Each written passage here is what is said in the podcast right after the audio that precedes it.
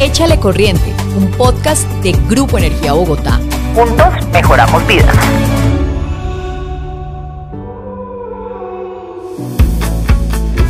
Hola, soy Olga Costa del Grupo Energía Bogotá y en este capítulo abordaremos los mitos.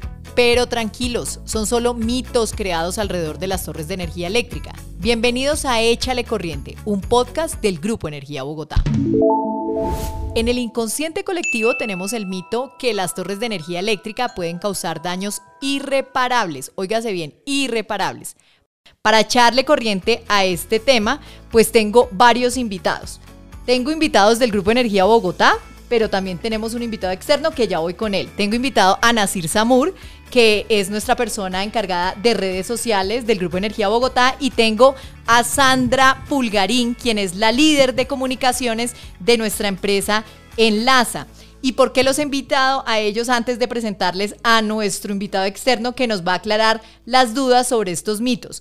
Pues resulta que Nasir, yo quiero que usted nos cuente, venga acá para que lo escuchen bien, ¿Qué es lo que la gente pregunta en redes o dice en redes que supuestamente que el grupo energía, que las torres, últimamente veo demasiados trinos donde dicen que las torres causan daños irreparables incluso en la salud? cuénteme usted. Comúnmente nos estamos encontrando con gente que nos está diciendo que las torres de energía, por ejemplo, afectan cuerpos de agua, atentan contra la biodiversidad, atentan el funcionamiento normal de organismos animales, por ejemplo, como vacas, diciendo que la leche sale verde, eh, y que en casos más graves eh, puede producir cáncer en personas de cualquier tipo y leucemia en niños. Sandrita Pulgarín, muy experta en estos temas de los mitos y realidades, porque le ha tocado afrontar esto a lo largo de los años aquí en el Grupo Energía Bogotá. Yo quiero que usted aquí ponga como en carta blanca cómo le ha tocado afrontar a usted estos años en este, en este, o sea, en esta tarea donde dicen algunas cosas, no las podemos enfrentar, pero en medios de comunicación, porque no son solo redes sociales como lo nombraban así, también son medios de comunicación. Sí, así es. Este, este, este tipo de desinformación se los escalan también a nuestros medios locales de comunicación, aquellos que están instalados en nuestros municipios y en nuestras cabeceras, eh, en los diferentes eh, tramos por donde pasamos con nuestros proyectos de activos en operación, donde eh, algo empieza como una mentira que a lo largo del tiempo se va convirtiendo en una verdad y precisamente derrumbar esos mitos, como lo anunciabas arrancando el programa, es el gran reto que tenemos nosotros desde el área de comunicaciones para dar esa información veraz a, nuestros, a nuestras comunidades y que nos crean, ¿no? Para echarle corriente a este tema, está con nosotros Horacio Torres, un profesor que ustedes no se alcanzan a imaginar la hoja de vida. Voy a leer aquí muy rápidamente. Ingeniero electricista con maestría en sistemas de potencia de la Universidad Nacional de Colombia y estudios de doctorado con énfasis en transitorios electromagnéticos, vea, o sea, lo que estamos buscando, de la Universidad Técnica de Alemania, es becado del Servicio Alemán de Intercambio Académico, es profesor emérito de la Universidad Nacional, investigador también emérito de Colciencias y se le ha pasado la vida estudiando el tema de los campos electromagnéticos. Cuéntenos, ¿qué es esto de los campos electromagnéticos, profesor? Que en el mundo moderno vivimos de forma natural y de forma artificial los campos electromagnéticos. De forma natural, la radiación del sol es un campo electromagnético. La luz que radia el sol. La luna igual, un campo electromagnético. Y en la parte artificial que ha desarrollado el ser humano pues tenemos los televisores, los teléfonos celulares, todos los electrodomésticos. Cuando en las mañanas se baña ustedes y ponen el, el secador, pues están radiando campos, emitiendo campos electromagnéticos directamente al cerebro. Cuando contestan o hacen una llamada celular, es emitiendo campos electromagnéticos directamente al cerebro. Pero la controversia viene es porque hay desinformación, pero también uno ve que hay mala información y además malintencionados algunos, porque cuando alguien dice eh, la emisión de un campo electromagnético de una línea de transmisión puede producir, eso jamás se ha demostrado, puede producir leucemia, pues eso es una noticia. Nunca ha sido demostrado eso, jamás ha sido demostrado y por eso no hay ninguna duda hoy en día.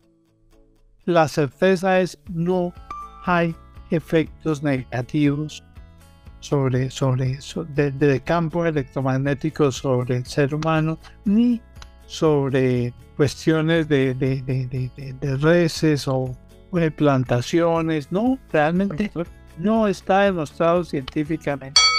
Con este aporte nos queda claro y echamos abajo el primer gran mito.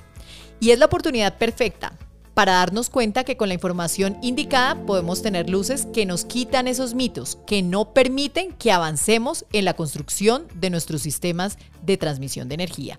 Cuando usted empuja a alguien, usted hace una fuerza. Pues el campo electromagnético es idéntico. Cuando llega al cuerpo ejerce una fuerza.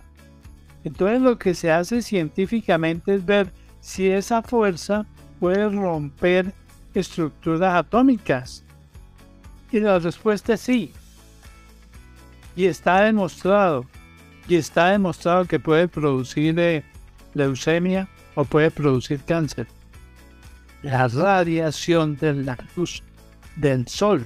O sea, es, es como si viniese, discúlpeme el, el, el, símil, un tren a alta velocidad y usted está parado en, en las rieles del tren, pues lo mata. Pero si lo comparamos con la emisión que de electromagnética de una línea de transmisión, es como si viniera un carrito a baja velocidad, pero no tiene ninguna incidencia. Le voy a dar un ejemplo. Si una pareja sale a un parque cuando hay luna llena, tiene una radiación electromagnética si esa misma pareja se coloca debajo de una línea de transmisión, la potencia radiada, también en vatios por centímetro cuadrado, es dos mil veces menor. O sea, es mucho más peligroso hacerse, peligroso entre comillas, hacerse en un parque a la luz de la luna que hacerse debajo de una línea de transmisión. Entonces, en conclusión, una radiación electromagnética puede tener efectos negativos sobre el cuerpo humano? La respuesta es sí, está demostrado científicamente, pero solamente la luz solar, que es un campo electromagnético de muy alta frecuencia, que cuando se emite y se recibe, cuando lo recibe, la piel por eso es que se nos quema y los efectos pueden ser negativos hasta llegar a descomponer eh, toda la estructura atómica del, órgano piel y puede llevar a cáncer, demostrado. De resto, que son bajas frecuencias, como en el caso de las líneas de transmisión, la respuesta es no. Se derrumba así el segundo mito y nos queda claro, las enfermedades asociadas a las torres de energía no existen. No existen. Todo lo contrario, estos proyectos impactan comunidades con luz, bienestar, progreso, las piezas fundamentales para crecer como sociedad. Piénsalo. Es fundamental que las empresas de energía involucren a expertos en médicos, a expertos físicos, ingenieros, agrónomos, veterinarios, en un proyecto en el cual está involucrada una población que teóricamente puede verse afectada por una línea de transmisión. Y eso es un proyecto que lo están haciendo diferentes países del mundo desde hace más de 15 años. Hagámoslo, es una gran inversión. Vea, hagámoslo. En esto pues gastamos en el podcast ocho minutos y no se puede explicar.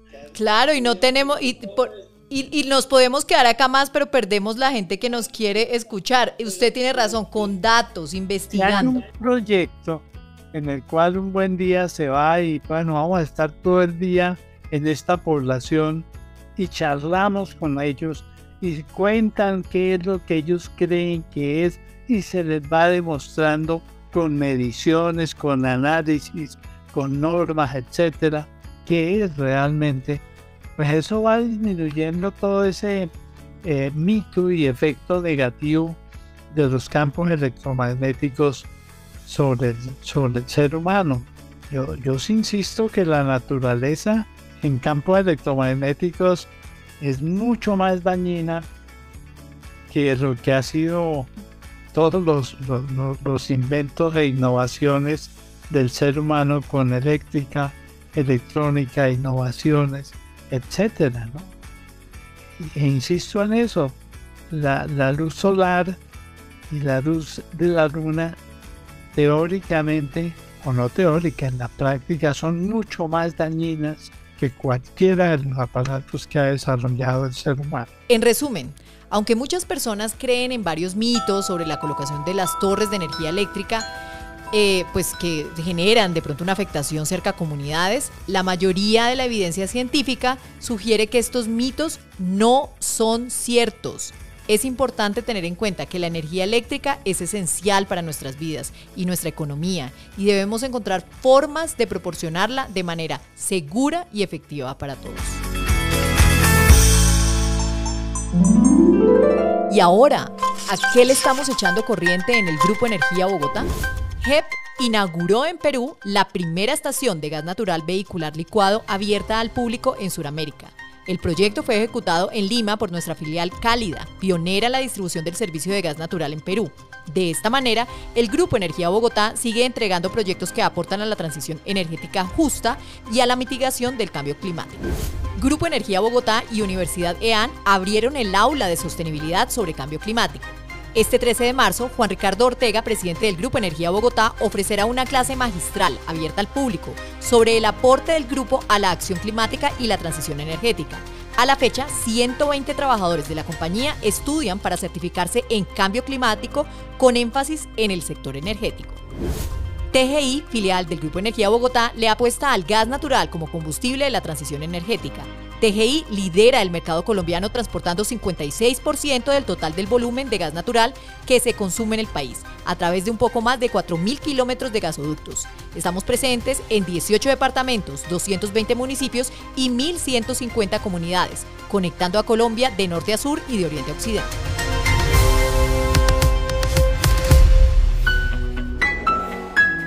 Puedes escucharnos en las principales plataformas Spotify, Apple Podcast, Deezer y Google Podcast. Échale corriente. Mejoramos vidas con energía sostenible y competitiva.